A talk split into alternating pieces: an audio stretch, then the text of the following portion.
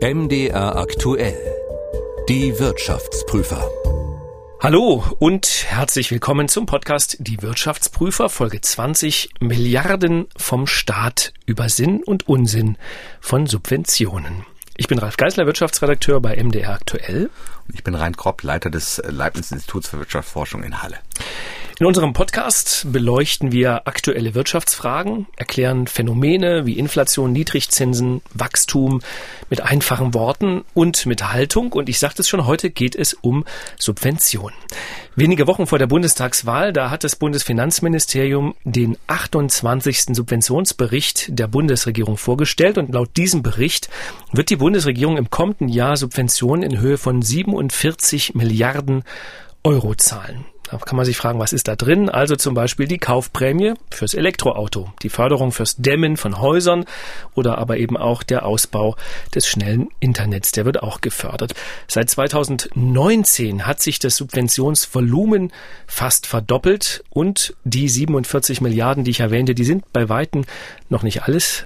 Kann das gut sein? Warum gibt es überhaupt Subventionen? Wofür? Wo sind sie hilfreich und wo schaden sie? Darum geht's heute in Folge 20 unseres Podcasts. Herr Kropp, Sie kennen Tesla. Kenn ich. Jeder bin, kennt. bin sogar mal einen gefahren, Probe gefahren. Und haben dann- nachgedacht und habe dann Abstand genommen, so etwas zu kaufen. Haben gedacht, das taugt nix. Taugt nix. habe ich gedacht. Ehrlich jetzt? Ehrlich. Okay.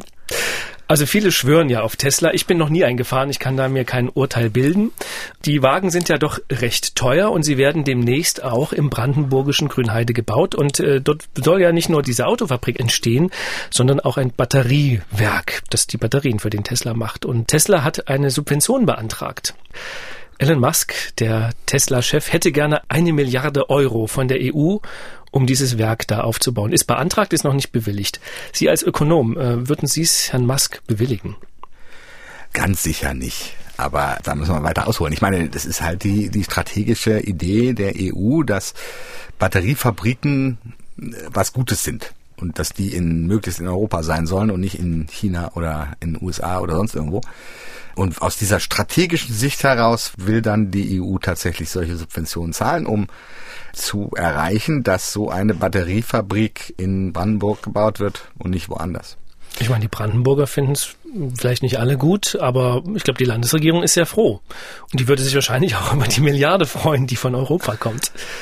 Ja gut, ich meine, der, der die, die Subvention bekommt, freut sich immer. Also es gibt, ich habe jetzt noch nie einen Unternehmer getroffen, der gesagt hat, ich will die Subvention nicht. Warum auch? Aber aus gesamtwirtschaftlicher Sicht ist es eben die Frage, ob wir wirklich in eine Zukunftstechnologie hier investieren mit einem Batteriewerk oder ob wir einfach nur Herrn Musk Geld in die Tasche schaufeln, wo sowieso schon genug Geld drin ist. Das ist insofern sehr fragwürdig. Ich meine, es ist eben einfach die Frage, was ist es uns wert, bestimmte strategische Ziele, die der Staat erreichen will, und da gibt's ganz viele, was ist uns das wert? Und uns, mit uns meine ich also dem Steuerzahler. Ich meine, die eine Milliarde Euro könnten wir auch in Kitas stecken oder in sonst irgendwas. Ja gut, das, ist, das kommt jetzt von der EU zugegebenermaßen mal, aber sagen wir mal, wir können es auch für was anderes ausgeben, generell. Das ist eben die große Frage, ob wir da jetzt wirklich eine Zukunftstechnologie nach Deutschland holen oder ob es eben etwas ist, wo wir eigentlich der Zug schon abgefahren ist und äh, wo wir am Ende da eben große Subventionen zahlen, nur um dann hinterher festzustellen, dass die Batterien doch woanders gebaut werden, weil sie eben billiger gebaut werden können. Wann ist eine Subvention gut und wann ist es schlecht? Da kommen wir später nochmal drauf zu sprechen. Äh, Sie sagten es gerade, es geht hier konkret um eine Subvention der Europäischen Union.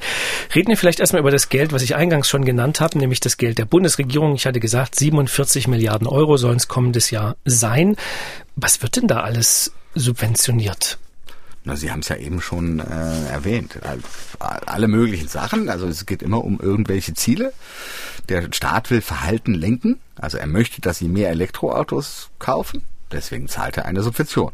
Er möchte, dass Sie dämmen. Deswegen zahlt er eine Subvention. Aber es gibt auch noch andere Subventionen, also für alle möglichen Unternehmen, aus allen möglichen Gründen. Es geht immer, immer um Lenkung. Also ich will etwas lenken als Staat. Ich weiß besser als der Markt, was gut ist und deswegen zahle ich eine Subvention oder gebe eine Steuererleichterung, damit die Leute sich entsprechend verhalten. Und wie weit der Staat damit Erfolg hat, ist eine Frage und inwieweit solche Subventionen tatsächlich irgendwie effizient sind, um wen sie wirklich zugutekommen, ist eine ganz andere Frage. Ich habe mich ja tatsächlich bei der Vorbereitung ein bisschen schwer gefallen bei der Frage, was ist eigentlich alles eine Subvention? Es gibt ja auch Sachen wie zum Beispiel den Steuerzuschuss zur Rentenkasse. Ist das eine Subvention aus ökonomischer Sicht? Also wann ist eine Subvention eine Subvention? der Steuerzuschuss zur Rentenkasse ist ja etwas, was verhindert, dass die Rentenbeiträge steigen müssen. Insofern ist es eine Subvention, haben Sie vollkommen recht. Das ist aber ganz sicherlich nicht Teil der 47 Milliarden, die Sie gerade erwähnen. Das nicht. Und der Staat damit zählt die- selber nicht mit dazu. Der Genau. zählt es selber nicht mit dazu, aber es ist natürlich eine Subvention. Also wir wollen damit verhindern, dass der Rentenbeitrag zu sehr steigen muss.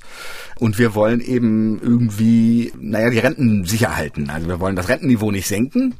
Transparenter wäre es natürlich zu sagen, das ist der Rentenbeitrag und der muss jetzt steigen und jetzt zahlen wir jedem, der diesen höheren Rentenbeitrag zahlen muss, geben wir irgendwas zurück. Das wäre einfach klarer. Und so versteckt der Staat natürlich eine ganze Menge Subventionen, wie zum Beispiel diese Rentenbeitragsgeschichte. Weil diese 47 Milliarden, über die wir gesprochen haben, das ist ja eigentlich gar nicht so viel. Also es ist, ich habe mal nachgeguckt, 1,3 Prozent der gesamten deutschen Wirtschaftsleistung gibt der Staat für Subventionen aus. Das klingt jetzt nicht so furchtbar viel, ehrlich gesagt. Ja, ich glaube, da da sehr viel nicht mitzählt. Also zum Beispiel subventionierte Kredite von der KfW. Ein klassischer Fall zählt da auch nicht mit. Zu sehr viel niedrigeren Zinsen Hypothekenkredite vergeben an so ziemlich jeden, äh, auch an mich zum Beispiel äh, und ich glaube auch an Sie. Da fragt man sich schon, was der Sinn da jetzt sein soll. Da will man Wohneigentum ermutigen, ganz klar. Aber natürlich ist es auch da so, genau wie beim Elektroauto, dass disproportional Leute davon profitieren, die sich auch die höheren Zinsen hätten leisten können und die sich auch, die auch den vollen Preis fürs Auto hätten zahlen können. Das heißt, es sind sehr stark regressiv, während wir ja gleichzeitig dann versuchen, das Geld anderswo über die Steuer wieder einzunehmen von den reicheren Leuten. Aber so führt das halt zu sehr viel Widersprüchen und einem sehr komplexen System. Haben Sie selber schon mal von einer Subvention profitiert, weil Sie ein Elektroauto gekauft Ich haben? zum habe kein Elektroauto gekauft, nicht wegen der Subvention, sondern mir es einfach nicht gefallen hat. Aber ja, zum Beispiel, also wie gerade erwähnt, ich habe einen, tatsächlich einen KfW-Kredit. Ein Teil meines Hauses, was ich gekauft habe, wurde über so einen Kredit finanziert und der hatte einen sehr vorteilhaften Zins. Das ist eindeutig eine Subvention, auch wenn es in den 47 Milliarden nicht mitzählt. Jetzt habe ich Sie richtig verstanden, dass Sie sagen, Subventionen sind aus Ihrer Sicht eigentlich nicht so wirklich was Gutes. Jetzt ist es ja aber trotzdem so, dass der Staat sehr viel Geld in so Klimaschutzmaßnahmen steckt. Also Dämmung eines Hauses zum Beispiel. Da würde ich jetzt sagen, aber ist doch gut. Also ich meine, sonst würden es vielleicht weniger Leute machen und am Ende hilft es dem Klima. Ja, ich meine, klar, das ist schon richtig. Es gibt am Ende zwei Wege. Nehmen wir mal den Klimawandel, einfach weil das im Moment wahrscheinlich das große strategische Ziel jeder Bundesregierung ist, auch der kommenden. Das kann man über zwei Arten tun, das zu ermutigen. Das eine ist, man kann sich bestimmte Sachen raussuchen. Also man kann sagen, wir wollen, dass du dämmst und wir wollen keine Kohlekraftwerke mehr oder wir wollen dieses oder jenes und dann eine Subvention zahlen. Das kann man machen oder man kann eben das, was man nicht will, furchtbar teuer machen. Also man könnte einfach CO2 besteuern oder CO2-Zertifikate aus dem Markt nehmen oder irgendwie anders eben das tatsächlich so teuer machen für Sie, Herr Geisler, dass Sie dann von alleine auf die Idee kämen, Ihr Haus zu dämmen, weil es sonst so teuer wäre, es zu heizen. Und der Punkt als Ökonom ist eben, dass der eine Weg ziemlich ineffizient ist, weil alle möglichen Leute von irgendwas profitieren, wo es gar nicht dem Ziel dient, während der andere Weg effizient ist. Also wenn sie den Leuten selber überlassen, ob sie dann also ihr Geld für Dämmung ausgeben über für was anderes, dann ist das effizienter, als wenn sie sagen, du kriegst aber nur dann das Geld, wenn du das und das machst. Das birgt immer die Gefahr, dass man so ein bisschen an der Geschichte vorbei operiert und dass es sehr viel Mitnahmeeffekte gibt. Also sehr viele Leute hätten vielleicht sowieso gedämmt, aber nun freuen sie sich, dass sie auch noch eine Subvention bekommen dafür. Und diese Art von Mitnahmeeffekte sind natürlich am Ende Steuergelderverschwendung. Also es ist aus Steuerzahlersicht keine gute Idee, das so zu machen. Jetzt sagten Sie ja schon, dass diejenigen, die die Subvention bekommen, die finden es immer gut. Sehr beliebt war ja zuletzt diese Bauprämie für Familien, dieses Familienbaugeld. Und äh, da war ja auch der Gedanke, man unterstützt Familien, die können sich ein Haus bauen. Da gibt der Staat eben mehrere Zehntausend Euro tatsächlich dazu, je nachdem, wie viele Kinder man hat, um diesen Hausbau günstiger zu halten. Die Familien haben sich alle gefreut. Ich habe mir nur oft die Frage gestellt, war das Bauen am Ende für die tatsächlich günstiger? Weil in der Regel wissen die Baufirmen ja, für wen die das bauen. Und wenn die wissen, die kriegen vom Staat noch 20.000 Euro geschenkt, wird das Haus nicht automatisch um die 20.000 Euro teurer. Und am Ende hat man den Baufirmen geholfen, aber eigentlich nicht der Familie. Ja gut, ich meine, soweit die Baufirmen im Wettbewerb stehen, ist das vielleicht nicht so, aber Sie haben ja recht. Also es ist nicht unbedingt so klar, dass immer genau der wirklich von der Subvention profitiert, der sie bekommt. Also allgemeiner ausgedrückt, wenn ich für irgendwas eine Subvention zahle, dann erhöht das die Nachfrage nach diesem Produkt. Gegeben ein konstantes Angebot, steigen die Preise und das heißt, wer profitiert davon? Naja, die Anbieter des Produktes, also die Anbieter von Solarzellen würden sicherlich von der Pflicht zu einem Solar, zu einer Solarzelle auf dem Dach, würden die sicher profitieren. Einfach, wir haben mehr Nachfrage dann, äh, erzwungenermaßen sozusagen von dem Staat. Und das heißt, möglicherweise tendenziell würden Solarzellen im Preis steigen und wer profitiert, sind tatsächlich die Solarzellenhersteller und nicht der Einzelne. Nun ist aber vielleicht dem Staat das in diesem Fall egal. Also es geht ihm ja nicht darum, jetzt irgendwelchen Leuten zu helfen, sondern in diesem Fall geht es ihm ja darum, dass die Leute Solarzellen aufs Dach setzen. Und insofern hat der Staat dann vielleicht immer noch sein Ziel, erreicht. was er mit der Subvention wollte, erreicht. Welche Subventionen aus Ihrer Sicht könnten sofort weg? ich bin kein Freund von Subventionen, Herr Geister. Das wissen Sie auch, deswegen haben Sie mich provoziert, provozieren Sie mich jetzt sozusagen mit dieser Frage. Ich sehe eigentlich in fast allen Fällen einen effizienteren Weg, das gleiche Ziel zu erreichen, als über eine Subvention. Auf der anderen Seite gibt es nichts Schöneres für einen Politiker, da zu sitzen und zu sagen, ich habe hier einen Topf Geld und wenn du dich so benimmst, wie ich das gern hätte, dann kriegst du ein bisschen Geld aus meinem großen Topf. Diese Allmachtsfantasie des Staates ist bei den Bürokraten also gerade in Deutschland, aber ich glaube international, wahnsinnig, also es ist viel schöner, das so zu machen, als zu sagen, ich besteuere jetzt etwas und dann steigt der Preis und dann benehmen sich die Leute sowieso schon so. Da habe ich ja nicht wirklich gesteuert im eigentlichen Sinn. Und ich glaube, deswegen sind Subventionen doch so attraktiv, weil es eben darum geht, ich habe ein Topfgeld und ich kann entscheiden, wer kriegt es und wer nicht. Und damit tue ich als Staat etwas und kann hinterher verkünden, wir haben 10 Milliarden ausgegeben, um Solaranlagen zu fördern. Wenn nur der CO2-Preis steigt und deswegen bauen die, kaufen die Leute alle wie wild Solaranlagen, hat der Staat ja eigentlich nichts gemacht. Also er hat nicht direkt was gemacht. Und das kann er den Wählern nur schwerer erklären. Aber das Elektroauto wäre wahrscheinlich nicht so erfolgreich inzwischen in Deutschland und das hilft ja am Ende auch Volkswagen, wenn es nicht diese Kaufprämie gegeben hätte. Also lange hat kein Mensch sich für diese Elektroautos interessiert. Plötzlich gab es 9000 Euro und alle denken zumindest mal drüber nach. Also ich bin nicht so ganz sicher, ob alle wirklich drüber nachdenken. Ich meine, den, die, Selbst Sie haben sich den Tesla mal angeguckt. Aber ich bin eben auch in klassische Zielgruppe dieser Subvention relativ gut verdient mit einem eigenen Haus. Ich habe tatsächlich da eine Lademöglichkeit bei mir zu Hause. Ich habe sogar möglicherweise eine Lademöglichkeit im Büro. Dann ergibt ein Elektroauto Sinn. Leider haben das aber die wenigsten Leute. Also die haben weder eine Lademöglichkeit vor ihrer Wohnung in der Stadt, noch haben sie möglicherweise eine Lademöglichkeit äh, in ihrem Arbeitsort. Darüber hinaus sind diese Elektroautos natürlich immer noch sehr teuer. Selbst wenn sie 10.000 Euro von einem Tesla abziehen, ist ein Polo deutlich billiger. Das heißt, diese Subventionen davon profitieren hauptsächlich Leute, die sehr gut verdienen und im Zweifelsfall sogar, wie einige sagen, am Ende ist die Elektroautogeschichte hauptsächlich eine Subvention für Zweitwagen, also für Zweit- und Drittwagen. Die Leute haben noch ein Auto, mit dem sie in Urlaub fahren, weil im Elektroauto ist das... Kommen sie nicht an. Hm. Kommen sie nicht an oder müssen eine Stunde irgendwo stehen und warten und, und so weiter. Das wollen sie nicht. Und insofern ist das eine Subvention an Reiche. Und da kann man sich schon fragen, ob man das nicht anders machen könnte und trotzdem die E-Mobilität fördern könnte. Das Verrückte an dieser Subvention ist ja, dass sie eine andere Subvention im Autobereich konterkariert. Ne? Es gibt ja immer noch steuerliche Nachlässe beim Dieselkraftstoff viel schlimmer, es gibt immer noch die Pendlerpauschale. Die Pendlerpauschale subventioniert, dass sie möglichst weit von ihrem Arbeitsort weg wohnen und da mit dem Auto hinfahren. Ich meine, das ist auch vielleicht der Punkt äh, dieser Kritik an Subventionen, dass sie sich oft, sehr oft widersprechen. Der Staat hat eben unterschiedliche Ziele und zahlt dann hier eine Subvention und da eine Subvention. Hier nimmt er was aus der Tasche raus, da tut das wieder rein. Und am Ende haben wir nur mehr Bürokratie, nämlich irgendeiner muss entscheiden, man muss einen Antrag ausfüllen, man muss irgendwelche irgendwelche Genehmigungen bekommen für irgendetwas und wirklich mehr Geld hat eigentlich keiner und es ist nicht ganz klar, ob in der Summe dann die Subventionen wirklich dazu führen, was man will. Also gerade also Stichwort Pendlerpauschale und gleichzeitig zu sagen, also eigentlich wollen wir aber, dass die Leute nicht mehr mit Verbrennungsmotoren durch die Gegend fahren, das widerspricht sich vollkommen. Ich will mit Ihnen gleich noch reden über die Subventionen, die direkt nach der Wiedervereinigung äh, geflossen sind und was die bewirkt haben. Auch noch mal kurz auf Europa gucken. Vorher habe ich aber noch einen kleinen Podcast-Hinweis. Wir machen bei MDR aktuell ja sehr viele spannende Podcasts und in einem geht es um das Deutschland, in dem noch viel mehr subventioniert wurde als in der heutigen Bundesrepublik, nämlich es geht um die DDR. Eliten in der DDR heißt der Podcast konkret und darin sprechen ehemalige Größen des Landes über ihr Leben. Und den Mann, der in der aktuellen Folge zu Wort kommt, den kennen vermutlich alle noch, die 1989 in einer der DDR-Jugendorganisationen FDJ oder Pioniere waren. Wir reden mit Eberhard Aurich. Er war ab 1983 der oberste Jugendfunktionär der DDR, hatte übrigens einen Citroën als Dienstwagen, konnte in den Westen reisen. Was macht er heute? Wie blickt er auf seine Privilegien von einst? Das können Sie hören im Podcast Eliten in der DDR. Hören Sie gern mal rein.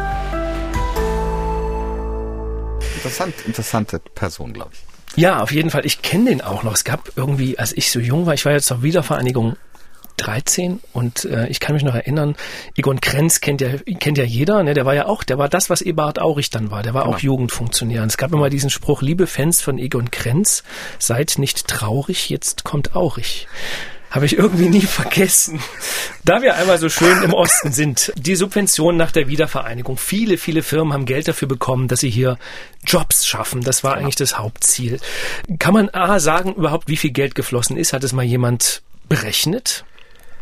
Das ist sehr schwierig zu berechnen. Also es sind, es sind sehr große Beträge geflossen, aber es ist eben mal Steuervorteile, mal dies, mal das. Es ist nicht so hm. einfach. Also der der Hauptsinn dieser Subventionen war ja in diesem Übergang von der Planwirtschaft in die Marktwirtschaft äh, eben zu verhindern, dass noch mehr Leute arbeitslos werden. Also die, die Arbeitslosigkeit ist natürlich dramatisch angestiegen, sehr viele Unternehmen wurden geschlossen, sehr viele Unternehmen haben einfach sehr viele gefeuert. Und um Unternehmen zu ermutigen, also jetzt nicht so viele Leute freizusetzen oder möglicherweise jemanden einzustellen, hat man ihnen Subventionen gezahlt. Und diese Subventionen haben auch dazu geführt, dass tatsächlich also die Unternehmen mehr Mitarbeiter dann hatten, als sie sonst hätten. Und das wirkt bis in die heutige Zeit. Ja, da könnte man ja sagen, Ziel erfüllt. Hat die ja, Arbeitslosigkeit sicher, das hat sozusagen dazu geführt, dass, dass mehr, mehr Leute eingestellt wurden.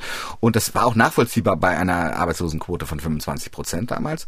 Nur ist es eben so, dass das, das auch zu langfristig zu einer geringeren Produktivität im Osten geführt hat. Also ganz einfach zu erklären. Also wenn, wenn ich etwas produziere und, und ich hätte es auch produzieren können mit zehn Leuten weniger, aber jetzt stelle ich zehn Leute ein, weil ich dafür eine Subvention bekomme, dann ist meine Produktivität niedriger. Und ich zahle am Ende allen weniger. Also ich zahle niedrigere Löhne. Und diese Unterschiede in der Produktivität und in den Löhnen Ost-West kann schon zum großen Teil mit diesen Subventionen erklärt werden. Das heißt, wir haben sozusagen jetzt die, wir tragen sozusagen ein bisschen jetzt die Kosten dieser Subventionspolitik und das wächst sich nur so langsam raus. Im Moment ist es gar nicht so, dass wir ständig irgendwelche zu hohen Arbeitslosenzahlen haben, sondern eher umgekehrt. Die Unternehmen suchen händeringend nach Mitarbeitern und das wird sich auch noch verschlimmern. Und insofern wird sich dieses Problem jetzt dann so langsam auswachsen. Aber grundsätzlich ist es einer der Gründe dafür, warum Ostdeutschland niedrigere Löhne äh, sieht und, und eine geringere Produktivität. Glauben Sie trotzdem, es war aus damaliger Sicht richtig? Also war das, auch wenn Sie sagen, Sie finden Subventionen generell schlecht, war es die richtige Entscheidung zu sagen, man gibt Geld für die Schaffung von Arbeitsplätzen? Es ist schwer zu sagen, wie viel Mitnahmeeffekte es gibt. Also es hängt, diese Antwort auf diese Frage hängt davon ab, wie viel ähm, Arbeitsplätze wirklich geschaffen wurden dadurch, dass die Subvention gezahlt wurde und wie teuer war es pro, pro Arbeitsplatz. Ich denke, grundsätzlich war es die richtige Idee. Ich kann äh, sehr gut nachvollziehen, warum Politiker das zu dem Zeitpunkt gemacht haben. Ich kenne aber auch Fälle, wo die Subvention pro Arbeitsplatz gigantisch war. Also ich, zum, ich gebe jetzt mal ein Beispiel. Buna, da wurden 3000 Arbeitsplätze erhalten zu Kosten von einer Million pro Arbeitsplatz. Jetzt können Sie selber sagen, puh, das ist wäre es nicht vielleicht besser, jedem einfach die Million zu geben und mhm. dann hätte er sich selbstständig gemacht und dann hätten wir jetzt eine, eine, eine blühende, äh, interessante, vielschichtige Unternehmenslandschaft da in Schkopau. Es ist eben immer so ein bisschen unklar, ob das jetzt effizient ist als, als Ökonom. Aber grundsätzlich die Idee zu sagen, ich will verhindern, ich meine, die Arbeitslosen kosten ja auch was. Und, und außerdem ist es eben wirklich sehr schlimm für Menschen, besonders wenn sie länger arbeitslos sind. Also wenn sie sehr lange keinen Job haben, das führt zu allen möglichen Problemen. Es ist sehr schwer, dann wieder in den Arbeitsmarkt zu integrieren. Das heißt, es kann dann in bestimmten Fällen billiger zu sein. Also pass mal auf, ich zahle jetzt dem Unternehmen einfach Geld und dann beschäftigst du den eben irgendwie. Und insofern glaube ich, ja, im Prinzip waren diese Subventionen zu rechtfertigen. Jedenfalls deutlich besser zu rechtfertigen als, sagen wir mal, eine äh, Milliarde, für, Tesla. eine Milliarde für Tesla oder irgendein Millionär 10.000 Euro für ein Elektroauto zu zahlen.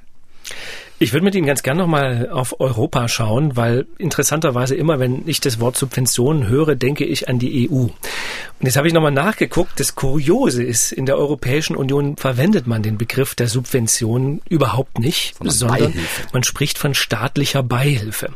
Und jetzt steht interessanterweise in den EU-Verträgen, staatliche Beihilfen sind verboten. Und jetzt habe ich mich gefragt, wenn die verboten sind, warum gibt es denn dann trotzdem so viele und dann auch ausgerechnet noch von der EU? Ich habe es nicht verstanden, aber vielleicht können Sie es mir Die erklären. EU hat strategische Ziele, wie Digitalisierung, wie Klimawandel, da gibt's noch so ein paar. Technologischer Fortschritt und, und Produktivitätserhöhung und, und solche Sachen. Die EU hat bestimmte strategische Ziele und für diese strategischen Ziele ist dann eine Ausnahme. Dann darf man was. Äh, Also ich denke auch, dass tatsächlich diese Milliarde für Tesla, das ist ja auch eine Beihilfe und was für eine, tatsächlich gezahlt wird, weil es eben ein strategisches Ziel ist, bestimmte Industriezweige in Europa zu halten und dazu gehört ganz oben auf der Liste eben Batterieproduktion. Ich kann Ihnen sogar den Namen des Programms nennen. IPCEI. Important Project of Common European Interest, also wichtiges Projekt im gemeinsamen europäischen Interesse. So heißt dieser Geldtopf, bei dem Tesla das beantragt hat. Ja. Sie finden das aber keine gute Idee. Ich meine, man kann sich jetzt drum streiten, ob die Batteriefabrik ich glaube das Richtige einfach ist. Nicht, dass der Staat besonders gut ist darin, zukünftige Technologien zu identifizieren. Also das klassische Beispiel ist Solar Valley natürlich in Bitterfeld, kommen wir immer wieder drauf in diesem Podcast. Ich glaube, es kommt irgendwie im dritten Podcast kommt Jeder das vor als negatives Beispiel. Ist ein bisschen unfair, aber eben Solarzellen waren eine Zukunftstechnologie irgendwie und die müssen wir jetzt in Deutschland produzieren. Haben wir ordentlich Subventionen für ausgegeben und heute ist eben davon nichts übrig, sondern die werden alle woanders produziert. Und Batterien sind ein ähnliches Produkt in meinen Augen. Es ist am Ende ein Massenprodukt, wo Technologie eine große Rolle spielt, also Batterieentwicklung halte ich tatsächlich für etwas, was wir in Deutschland machen sollen. Aber die Produktion selber ist nicht ganz klar, ob die nicht einfach dann am Ende billiger irgendwo anders passieren kann. Das gilt für ganz viele Sektoren, wo der Staat meint zu wissen, das sei jetzt die Zukunft. Er weiß es am Ende eben nicht. Also ein Bürokrat trifft eine Entscheidung oder ein Politiker trifft eine Entscheidung. Diese Entscheidungen sind oft nicht so wirklich gut begründet. Wir haben ja viel mit Politik zu tun da ist es eben besser, wenn ein Venture Capitalist, ein Risikokapitalgeber zum Beispiel, so eine Entscheidung trifft und nicht der Staat. Das sind eher die zukunftweisenderen Technologien und deswegen bin ich da so gegen solche Subventionen. Also die, die wirklich innovativen Unternehmen wollen auch gar nicht unbedingt Subventionen. Also die haben keine Lust, gerade so Startups, so diese ganze innovative Szene, die interessiert sich eigentlich viel mehr, viel, viel mehr dafür, in Ruhe gelassen zu werden vom Staat und nicht irgendwie Formulare ausfüllen zu müssen. Und insofern ist es oft eben durch Mitnahmeeffekte, durch viele andere Faktoren ein sehr teurer Spaß, der manchmal gar nichts, Stichwort Solar Valley, manchmal nur sehr wenig bringt. Aber vielleicht kommen wir mal weg von Solar Valley und von, ähm, von den Batterien. Es gibt ja auch andere Felder, die auch in diesen Bereich mit reinzählen. Das ist zum Beispiel die Chipindustrie. Europa fördert oder will auch fördern den Aufbau großer Chipfabriken. Auch, da geht es auch wieder um Milliarden. Und da denke ich jetzt so als Nicht-Chip-Experte, der jedes Mal hört, oh, gerade sind die Chips knapp. Das wäre doch vielleicht gar nicht so schlecht, weil dann hätte man sie unter Umständen direkt vor der Haustür und könnte sie selber nutzen. Also ich war noch nie so ein besonders großer Freund davon, strategische Industrien zu, in, zu identifizieren und zu sagen, die müssen jetzt im Land sein. Es kann ein sehr teurer Spaß sein. Also internationale Arbeitsteilung reduziert einfach die Kosten. Wenn das iPhone nur in Amerika produziert würde, wäre es eben doppelt bis zweieinhalb Mal so teuer. So, das ist so. Ähm, Ist auch jetzt schon doppelt so teuer wie andere Jetzt ist Smartphones. es schon teuer.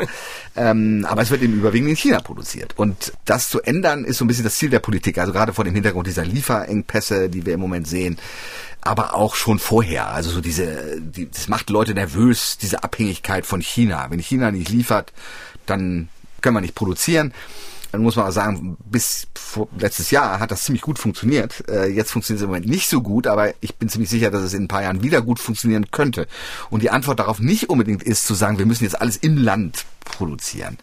Und dazu gehört ganz sicherlich auch die Chipindustrie. Also ich nichts gegen eine Chipfabrik in Deutschland, aber sie sollte eben sich selbst rentieren. Sie sollten nicht nur da sein, weil der Staat eine Subvention gezahlt hat. Aber zahlen die Amerikaner und die Chinesen für ihre Chipfabriken nicht auch milliardenhohe Subventionen? Die Chinesen sowieso. Und die Amerikaner Amerikaner verschleiern das meist über alle möglichen militärischen Programme. Ich glaube, die kriegen Aufträge vom Pentagon. Die kriegen alle irgendwie Aufträge vom Pentagon. Und das sind keine Subventionen, sondern das ist einfach ein Auftrag vom Pentagon, weil es ja nun militärisch und deswegen ist es auch geheim und so weiter. Ich glaube, das spielt eine sehr große Rolle in der amerikanischen Wirtschaft. Meines Wissens haben auch durchaus Tech-Firmen wie, wie Yahoo und Google davon profitiert. Ja, dieses Spiel findet international statt. Deswegen ist es ja auch so, dass der deutsche Staat oder Europa sich unter Druck fühlt, Tesla, obwohl da niemand behaupten würde, dass Tesla das Armenhaus ist und nicht selbst nicht die Milliarde erwirtschaften könnte, dass man denen trotzdem eine Subvention zahlt, weil sie eben sagen, ja gut, wenn wir sie nicht zahlen, dann zahlen es die Chinesen oder dann zahlen es die Amerikaner und dann geht die Batteriefabrik dahin. Dieser komische Wettbewerb führt eben dazu, dass solche Subventionen noch mehr gezahlt werden, als sie es sonst würden. Also sozusagen der internationale Subventionswettbewerb. In meinen Augen, wir haben ja gerade diese globale Mindeststeuer 15 Prozent und, und dass alle Unternehmen mehr auf ihre Umsätze dort zahlen sollen, wo sie auch tatsächlich kommen. In meinen Augen sollten wir ein bisschen auch mal uns Gedanken machen über ein globales Verbot von solchen Subventionen. Also, ne, dass die Länder schon durchaus im Wettbewerb stehen können über die Infrastruktur und über solche Sachen, aber wir aufhören, diese Subventionen zu zahlen. Das heißt, würden alle Geld sparen. Das heißt, die EU sollte den Satz, der in den Verträgen steht, staatliche Beihilfen sind verboten, auch selber etwas ernster nehmen. Naja gut, ich meine, Sie sehen immer diese, der, der, der deutsche Staat will damit eben irgendwas ermutigen oder irgendwas entmutigen. Also er will irgendwie das Verhalten der Unternehmen oder der einzelnen Menschen steuern. Und das mag irgendwie zu rechtfertigen sein, aber es ist eben sehr teuer und das Geld müssen eben andere Unternehmen erwirtschaften und die Steuern zahlen oder die Einzelne muss das erwirtschaften. Am Ende die Frage, welche, Sie dürfen eine Subvention nennen, die Sie als Ökonom gut finden. Ich weiß keine Subvention nicht als Ökonom. fällt gar keine ein. Nee. Fällt Ihnen eine ein, Herr Geisler? Ich habe da jetzt auch nicht drüber nachgedacht, muss ich zugeben, aber pff, ich mag Subventionen nicht. Ich finde diese Geschichte, dass man sagt, man fördert umweltfreundliche Technologien, weil der Markt das alleine nicht durchgedrückt bekommt, weil die einfach noch zu teuer sind. Das finde ich tatsächlich eine gute, ja, aber umgekehrt gute Idee. Wir, könnte man einfach die existierenden alten Technologien, die man nicht mehr will, viel teurer machen. Das stimmt, das könnte man auch. Genau. Und das wäre, als Ökonom muss ich sagen, das wäre der effizientere Weg. Es wäre billiger, das zu machen. Ist aber nicht so schön. Also, ne, das, das ist ja der böse Staat, der was anderes teurer macht, dann, dann kommen alle und sagen, warum macht er das teurer? Hier ist es, oh, ich bin der großzügige Staat, ich zahle äh, eine Subvention. Das ist schöner. Deswegen wird das so rum. Aber es ist nicht effizient, es so rum. Und deswegen gefallen mir Subventionen nicht. Das lasse ich jetzt so im Raume stehen. Jeder kann noch mal drüber nachdenken, wo er schon mal von Subventionen profitiert hat. Tatsächlich äh, fallen einem, wenn man ein bisschen drüber nachdenkt, so ein paar Sachen ein. Die Rentner alle über den Steuerzuschuss ja. zur deutschen Rentenversicherung zum Beispiel. Vielen Dank, Herr Professor Kropp, fürs Kommen. Sehr gerne. Vielen Dank fürs Zuhören. Wenn Sie uns schreiben wollen, Fragen haben, Anregungen, Kritik, dann schreiben Sie uns gerne an wirtschaftsprüfer.mdraktuell.de. Ich lese wirklich jede E-Mail. Ich beantworte sie auch, freue mich sehr über Post und bis zur nächsten Folge wünsche ich Ihnen noch einen schönen Tag. Bis dahin. Tschüss. Tschüss. Die Wirtschaftsprüfer. Der Podcast, der Wirtschaft verständlich macht, erscheint zweimal im Monat auf mdraktuell.de, in der ARD Audiothek, bei YouTube und überall, wo es Podcasts gibt.